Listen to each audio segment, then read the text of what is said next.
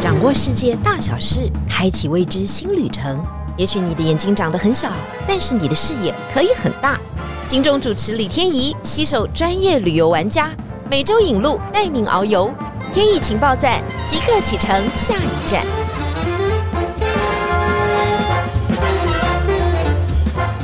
天意情报站，你说赞不赞？我们今天要到的这个国度呢，其实很多人很向往，而且最近真的有好多的朋友好像都很喜欢去哦。但是去的方式有很多种嘛，比方说我们就参加团呐，比方说我们就是用自助旅行的方式啊，说要自己开车，所以连租车都租好了，国际驾照都考好了，就是要到这个地方来进行一场探险之旅。因为最大的卖点就是可以在这边看极光，但是你以为这个地方只有这样子吗？除了这些之外呢，在今天的节目当中，我们要告诉大家好多的冰岛不思议啊！所以我们今天特别请到了我们在冰岛的专业的玩家花花来到现场，花花跟我们打一声招呼。Hello，大家好，我是花花。哇，听到这么优美的声音，就知道人如其名，就是人也长得非常的美，美丽的像朵花，而且它还有一个艺名哦，它有一个英文名字叫什么呢？我叫 Joanne。所以花花等于九 N 啊，在这里给也跟大家说明一下。所以说不管怎么样啊，你继续查有花花有九 N 都很好，就是他本人啊。不过我们去呃冰岛过几次哈，一定可以感觉到，首先冰岛因为它是一个很难种植东西的地方，所以它大部分东西都是要靠进口嘛，对不对？对一些蔬菜水果啊，大部分靠进口。不过他们自己种的话是也有，都是温室。哦对所以相对的成本也是也是比较高的，高然后科技也确实为了因应气候而做了很多的改变。对，所以就会有很多进出口的蔬果，但是价格应该都比较高吧？在当地买东西应该很贵吧？花花，对你有感觉吗？有感觉是差不多，至少是台湾的三倍。哦，嗯哼，三倍。我们以前当记者的时候，最喜欢到当地就买两样东西来做比较，嗯哼，一个就是麦麦当当劳，另外一个就是可口可乐。对呃因为看那个买这两样东西，就可以知道当地的物价大概跟台湾差多少。所以冰岛的大麦克一个卖多少啊？嗯，不好意思，现在冰岛没有麦当劳。没有麦当劳，它应该是一个，它不能算美国的产品，它是一个国际型的产品啊，怎么会没有出现在冰岛嘞？对，其实以前冰岛也有麦当劳哦，他在一九九三年的时候就有进驻到冰岛，他也连嗯开了三家。对，那但是呢，在二零零八年这个金融海啸，就是、哦，冰岛破产那个对时候，对那个时候，嗯。那所以呢，因为那时候的物价就变得更高。对。那据说呢，当时一公斤的洋葱，他们的东西从德国进口，进来，对，对，一公斤的洋葱，它可以买到一瓶很高档的 whisky。我来想一想，如果到底要不要用洋葱换威士忌？还我觉得还是威士忌好一点、啊。对，所以如果你要用这样子一个高的物价，然后来去做汉堡的话，你可以想象哦，这个它的成本有多高。那那个时候应该是不止三倍了，那是绝对不止，就是因为这样子，所以麦当劳那个时候就就一个一个撤了。对对我之前还看一个新闻说啊，有一个人就把最后一个麦当劳的那个留下来，来对不对？对对放在他的仓库里面。他说他要纪念麦当劳的离开。就最重要的是，麦当劳放到现在还不会坏哦。我啊我我们没有要岔开别的话题的意思啊，麦当劳很好吃啊也可。能是因为天气的关系。对对对，应该是当地天气的关系。嗯但是好想要知道说，因为他们的羊肉真的很多，不知道那个大麦克的肉是不是羊肉？对，呃，H 有因为因为他很早就离开了，对，因为他也很早就离开了，所以那个时候呢不可对考了对，不可考了。现在他们也还是有发展出他们自己的自己的品牌，对汉堡品牌，嗯，毕竟那是一个方便的食物啊，所以我们从麦当劳入题啊，就想说，哎，它的价格到底多少？当初应该是卖三倍以上啦，接下来这个应该也很贵吧？可乐吧？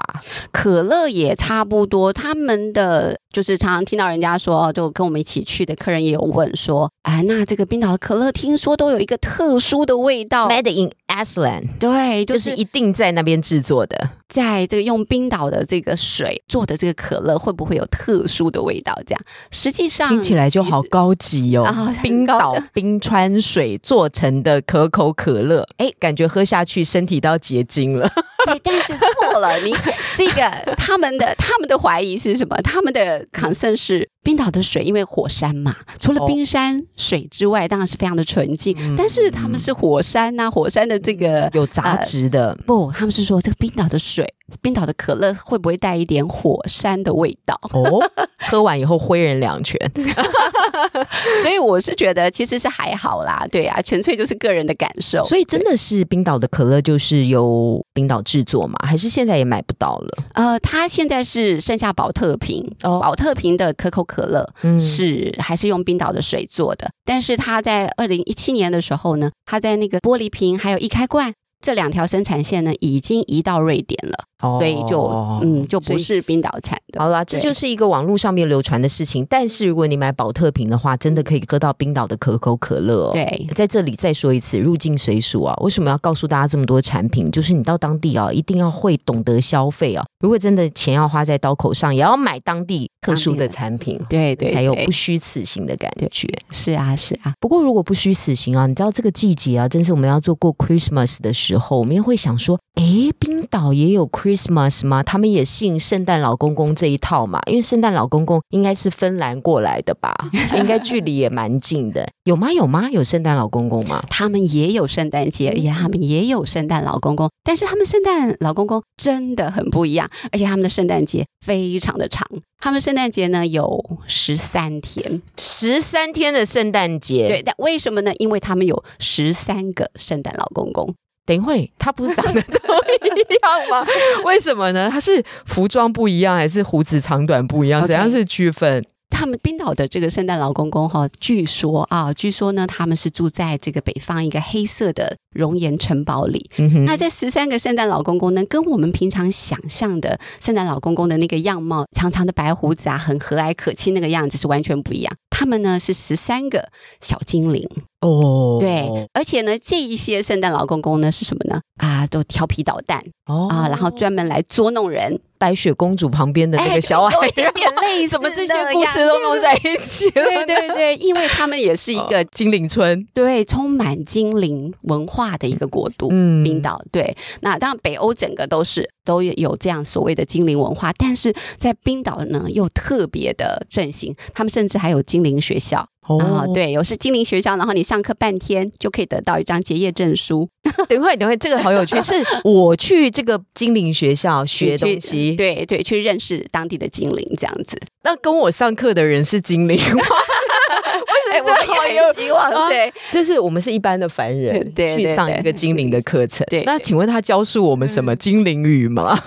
嗯或许哦，魔法。我觉得他也不算是噱头，这个是他们当地人，他们当地人很相信这些精灵。哦，对，所以呢，对他们来说，这个圣诞老公公，这十三个圣诞老公公呢，他们在。十二月十二号的时候，十二月十二号到二十四号这十三天，一个一个依序的下来。哦，每一个都会出场，对啊，那一天就是他的名字，嗯，一天出来一个，一天出来一个，那每一个圣诞老公公他都有他自己独特的个性，然后他下来之后呢，一样嘛，你想这个圣诞节都是一样，看小朋友乖不乖呀，乖的话就给你糖吃啊，就给你礼物啊，这些圣诞老公公啊，这些精灵们也是一样，下来之后他们。就会看看这一天的小朋友呢，白天乖不乖？如果乖的话呢，他们就会送一个小礼物啊给小朋友。那小朋友也都是在十二月十二号这一天开始，就会在家的这个窗前摆一个鞋子。我觉得冰岛小孩很幸福，很幸福，有十三个。十二月十二号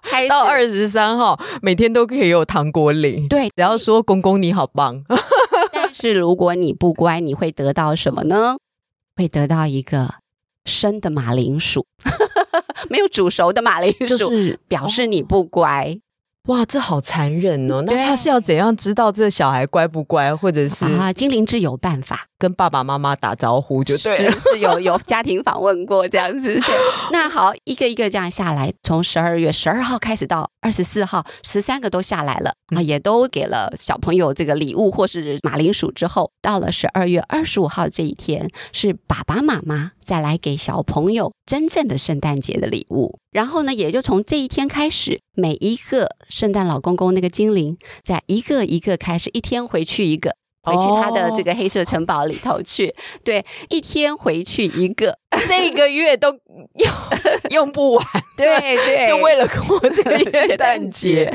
我觉得这纯粹是什么商人的噱头吧？这是他们的文化，啊文化，这是他们的文化，对。都带商业心去思考这样的国度，他们需要感觉到温馨啦，然后有融入于世界这个大熔炉当中。我觉得这个是他们蛮好玩，就是圣诞节好像是一个全世界共有的一个共有的一个文化，但是他们又有他们自己独特的，对，所以他们从十二月二十五号开始回去之后，一直到一月六号，十三个精灵都回去玩了，这件事才结束吗？才结束。结束那一天，大家会放烟火，会在他们家的那个前面呐、生那个萤火来以示庆祝。那 花花，你有在这一段时间去过吗？啊、很可惜、嗯没有。呃，我下一次的目标就是要去因。为想要感受一下那个气氛到底是什么，对不对？对他他过 Christmas 到底跟一般凡人过 Christmas 有没有有什么？不一样对精灵还有什么样的招式？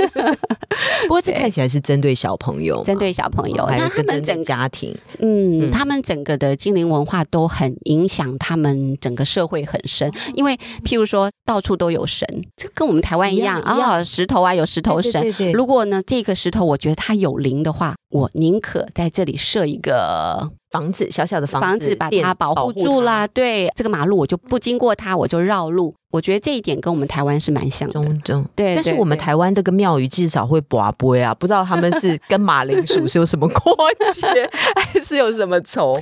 嗯，这个下一次可能花花可以告诉我们。好啊，好啊，我这个就是他记下来。对他们是，这是他们的精灵文化，真的非常特对别啊。但是时序发展到现在啊，当然现在的这种交友模式都变得非常不一样啊。所以你说冰岛呢，好像在我们看来就是好山好水好平静啊，但他们内心其实是波涛汹涌的。因为我朋友说啊，你到冰岛的时候，landing 的时候，你一定要去下载一个 app，那个 app 就是交友软体。就是你只要下机场以后，就会叮很多的那个交友讯息就来了，是这样吗？因为我们旁边有人眼睛睁的好大，看我，看起来下一次旅程要在冰岛了。呃，这个交友软体哈是真的是有啊、他们叫做冰岛人软体。啊、嗯他的交友软体就叫冰岛人，嗯。对，应该这样讲，他们冰岛人啊，这样看上去呢，就是的确有点酷酷的，对，他不是一看起来就很热情，是。对，但是呢，他们也很直接。那他们呃喜欢他们的所谓的全民运动，就是有很多去游泳池游泳，但他们真正在游泳池是游泳吗？不是，就是交友，去交友，去社交，所以交友的目的是为了看做该做的事，他 就是为了生小孩嘛，是吗？啊就是这么直接吗？呃，不是，他们喜欢怎么讲？呃，男女生哈，他们没有所谓的暧昧期，没有所谓的追求期。哦，他们看对了眼，觉得嗯还不错，可以试试看。那我们呢就去更进一步的发展。进一步的发展之后呢，就是有人与人之间的连结懂啊。好，那一旦不好意思啊，因为我们都女生，所以我们说的很含蓄啊，对就是做爱做的事情。啊，对我相信各位都懂。所以这个冰岛人软体是为了配对，让大家都可以很奔放的去做爱做的事情，是这样吗？嗯，其实这背后感觉好像是这样，对不对？但是它的的解释是对对这样，但是它的背后有一层更严肃的意义，哦，因为呢，他们就是从他们的姓氏上，嗯他们看不出我跟你有没有血缘关系，是不是？譬如说我姓王，一位男士也姓王的话，那我们要在互有好感，想要谈进进一一步的时步的时候，我们会想到，哎，五百年前我们是一家，因为我们都姓王，对吧？对我们可能有血缘关系，是那所以呢，我们就会至少打住，我们可能只能做好朋友，我们不能够相爱啊、结婚这样子。嗯那但是冰岛人来说呢，他们没有办法从姓氏上去发现这一点哦。啊，他们姓氏外国人不是也是会有姓吗？对有 family name，对不对啊是可以这样子去对，但是纯粹的冰岛人啊，他们呢从 family name 上面是看不看不出来，出来的因为它。可能是很多嫁接在一起之后的结果。譬如说，好，我就嗯举很简单的例子，譬如说这个爸爸哈，他的名字是 Peter，然后他的姓呢是 Johnson，Peter 嗯哼，Johnson。嗯那这个爸爸生了儿子呢，他给他取了一个呃名叫 Leo。嗯那 Peter Johnson 的儿子叫 Leo Johnson 吗？，Leo Peter Johnson 吗？是这样吗？啊，结果不是，他叫做 Leo Peterson，因为他爸爸名字是不是叫 Peter 啊啊、叫 Peter，所以是 Peter 的儿子，所以 Peterson。所以永远都到最后都只有 S O N 对 Samuelson 如果是女儿的话，那有另外一个字叫做 daughter 啊。哦，那 D O T T I R，它就是 daughter 的意思嗯啊、所以呢，就加一个他爸爸的名字，然后加一个 daughter，这样所以永远都分不出来他到底是哪一个人的小孩。呃，他只能说我知道你是谁的儿子，但是我不知道你的祖先是谁，因为你看到、一家人嗯，他的姓都不一样，一家人的姓都不一样，因为可能是不同的省嘛。对对对，不同省，所以这就是为什么这个 A P P 很重要。所以在冰岛人 A P P 上面呢，我下载了以后呢，如果我跟这个女孩子或跟这个男孩子有好感以后呢，我就输入他的名字，也输入我的名字，就叮配对，他就是打叉叉或打勾，说证明你们是不是一家人。对，他们是输入身份证字号。哦，对，只要输入他们的身份证字号，然后呢，如果呢你们有亲戚关系，马上警铃大作。就是连交往都不用了。对对对，当然就是做朋友了。哦对，就表示你们有亲戚关系。冰岛嘛，毕竟是一个海岛哦，然后他们跟外面的接触，就从九世纪从挪威西部这样子移民过来之后，他们也很少跟外界就是交流交流。对所以呢，在这个冰岛三十多万人、三十三、三十四万人口里头，嗯大部分都是这一群人的后代。所以彼此在街上，你可能你的叔叔阿姨伯伯什么的 表叔表这个真的很重要，通通都在一起因为如果再这样下去的话，哈，大家都互相交往在一起的时候，这个。种族第一个，他的后代可能就出现一些问题嘛，对对哈接下来可能就没有办法传基因会比较宗相接代嘛，哈对。对就会造成了他整个国力的丧失啊，国家的灭亡，但这都有非常有可能的，都有可能。因为他现在的人数实在是太少了，对，所以只有三十三万嘛，对。哦，所以他也是一个科技要处理这件事情。事，情，对。当然，最重要就是要传宗接代啊，因为要生小孩。就是我如果哈、跟你哈、是亲戚，我们就不要花太多的时间间交往下去。最好我们配对以后呢，就能够马上去处理这件事情。接下来我们再来慢慢谈 谈感感情，对。如果连这个都不对的时候，怎么弄呢？对不对？对对对不能够对接下去。对他们真的是还蛮直接的，就是看对了眼就直接来他这样子。们这么有直接，当然我们会觉得说，在这一个关系当中，女生是不是受害者？我们常常会用这种的思考，就是说，当我们人交往到一定的程度的时候啊，哎，好像很特殊的性关系或很特别开放的关系，女生会不会是受害者？不过在冰岛好像。因为女权至上，他们真是一个女权至上的国家，所以对女性的不管说保护或者是女性的权利义务，也都是嗯规定的非常的明确的。对对这个部分花花可以不可以跟我们分享一下？就是像他们男女都是几乎同工同酬。那还有呢，很重要一点就是他们对于呃，如果说我们刚刚说生小孩，因为两个人在一起嘛，那你就可能就如果是说所谓的性比较开放，他们可能就是会有下一代的这个问题。对，一旦女孩子生了小孩啊、所谓的未婚妈妈，是他们一点都不担心啊、一点都不担心。为什么呢？是整个国家来帮他养这个小孩，他们是确确实实的做到这一点。那还有在男女平等上也是，如果说这个是一个婚姻状态下的小朋友、小孩，那没有问题，他们有十个月的育婴假，父亲四个月，母亲四个月，再两个月呢，看看他们两个自己看看谁都需要，对，都政府付钱好，嗯，那还有，如果就您是担心妈妈的话，也不打紧，政府会帮你处理好一切的一切。所以呢，女孩子不婚是很正常，嗯，她不需要这个婚姻给她保护，单亲妈妈带个小孩，她也可以活活得很好。活得非常好。嗯，。对，当然，我们也不是鼓励这样的情况发生，怎么我们好像突然很羡慕的样子？只是说每个国家的国情还有它的需求性真的是不一样的。对这个国家就是小嘛，人口就是少嘛，他们也很他就觉得对对要鼓励生育嘛。嗯如果这个阐述的子嗣是没有问题的，那当然大家能够生就好，就怕大家不生。那我鼓励大家生的时候，我就给你很好的社会福利嘛，真的很让你安心的能够养孩子。当然，他一定会研发出一些社会问题，嗯但可能是不是现阶段冰岛政府担心的。嗯，他们其实针对这一些，其实都有很完善的，不管是从育儿，还有青少年，一直到他们长大读书，这些都不需要所谓的单亲的母亲来去担忧，都不需要。我觉得女对权有一个很重要的，就是身体的权利要交给自己哦。这可能是在女权的喊话者当中很认定的一个哈。当我的权利交在我自己的手上的时候呢，我可可以独立自主的做很多的决定啊。对这个是女权分子很重要的一个诉求。另外一个诉求就是得到其他性别的尊重。对那当然他们也是经过了一次又一次的不管抗议啊、抗争啊，才得到尊重。比方说啊，男生就会突然发觉，呃、冰岛女人在抗议罢工的那一天呢、啊，全部的公家机关都没有办法服务了，因为以前接线生都是女的，结果呢，各大机构的服务电话都没有人接听啊，广播电台被迫关闭啊，因为做广播节目也都是女的。就那一天呢，冰岛就大乱，他们就突然觉得女生真的很重要，他们非常珍惜。也是要经过很多的革命。女孩，我们站起来没有？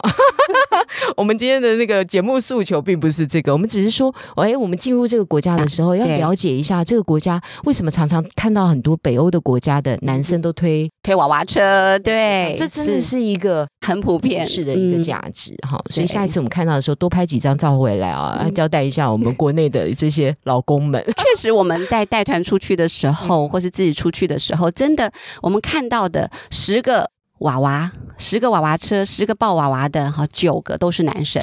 多好啊！这样的场景真的是应该好好的在台湾社会推广。妈妈或是女生在干嘛呢？在咖啡厅喝咖啡，哇，这这个才是重点。这个生活才是我们。你看，我们现场的女生都笑了出来，多么开心啊！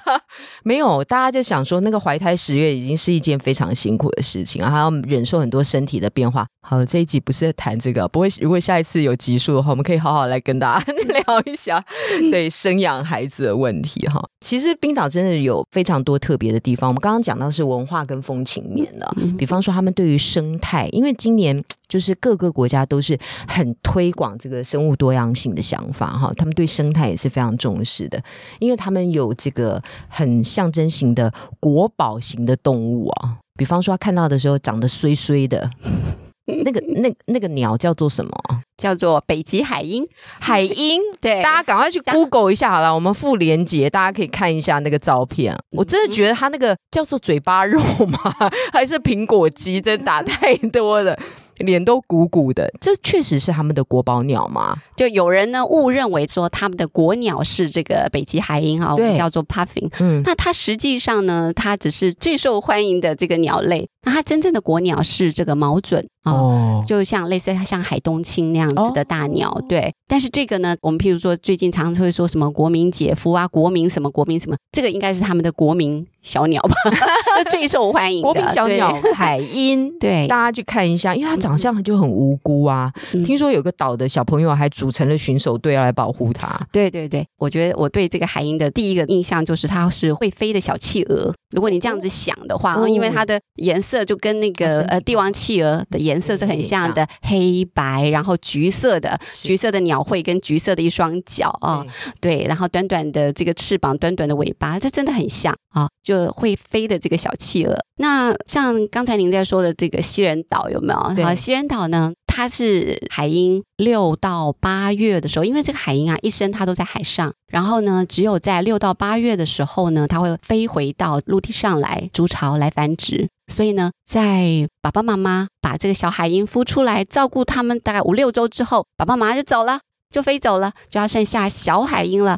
那小海鹰呢？那个时候啊，它自己要出来觅食的时候呢，就常常会被游客的车灯啊，还有城市的灯光啊小所迷惑哦。哦它它就是飞回不到他该去的这个地方，嗯所以常常他误以为那是海上，嗯所以他会朝着这个灯光去飞。所以呢，这些小朋友是在大概八月底九月初的时候，他们就会形成一个纠察队。你说西人岛的小朋友，对西人岛的小朋友保护小海鹰，对对？对真的好可爱，好可爱。对这幅场景他们会去找，他们会去车子下面找啊，然后有没有撞昏了的小海鹰啊，把他们救起来。嗯那为什么大人的餐厅里还要吃它海？鹰，我觉得这个国家真的很矛盾 哎，它竟然也可以变成盘中的美食，对对对，是吗？是吗？是是是，但是现在能够猎海鹰的人也是越来越少的，好像还是要有执照执照。对对对，所以吃的人也是会越来越少，他舍不得吃啦。我都鼓励大家入境随俗，但我真不希望大家 去雷克雅维克的时候到他的餐厅 点可爱的海鹰来吃，那看起来真的是还蛮残忍的。尤其你看过那个 Puffy，就真的长得很很可爱，他对对对，那眉毛这样往下垂，这真的是为什么衰衰的这样？因为他真的也很想问 冰岛人，你们为什么要吃我？呃，今天很愉快的聊天哦。我们一开始的时候有讲到特殊的耶诞风情嘛，哈，现在我们刚好就是过耶诞节的时候啊，所以我们跟花花一样啊，我就一起祝大家耶诞快乐、圣诞快乐，这是一个很特别、充满缤纷的时节。不过我们也希望大家都能够拿到礼物，不要拿到马铃薯。今天的天意情报站。你说赞不赞？我们谢谢花花，谢谢谢谢谢拜拜，拜拜。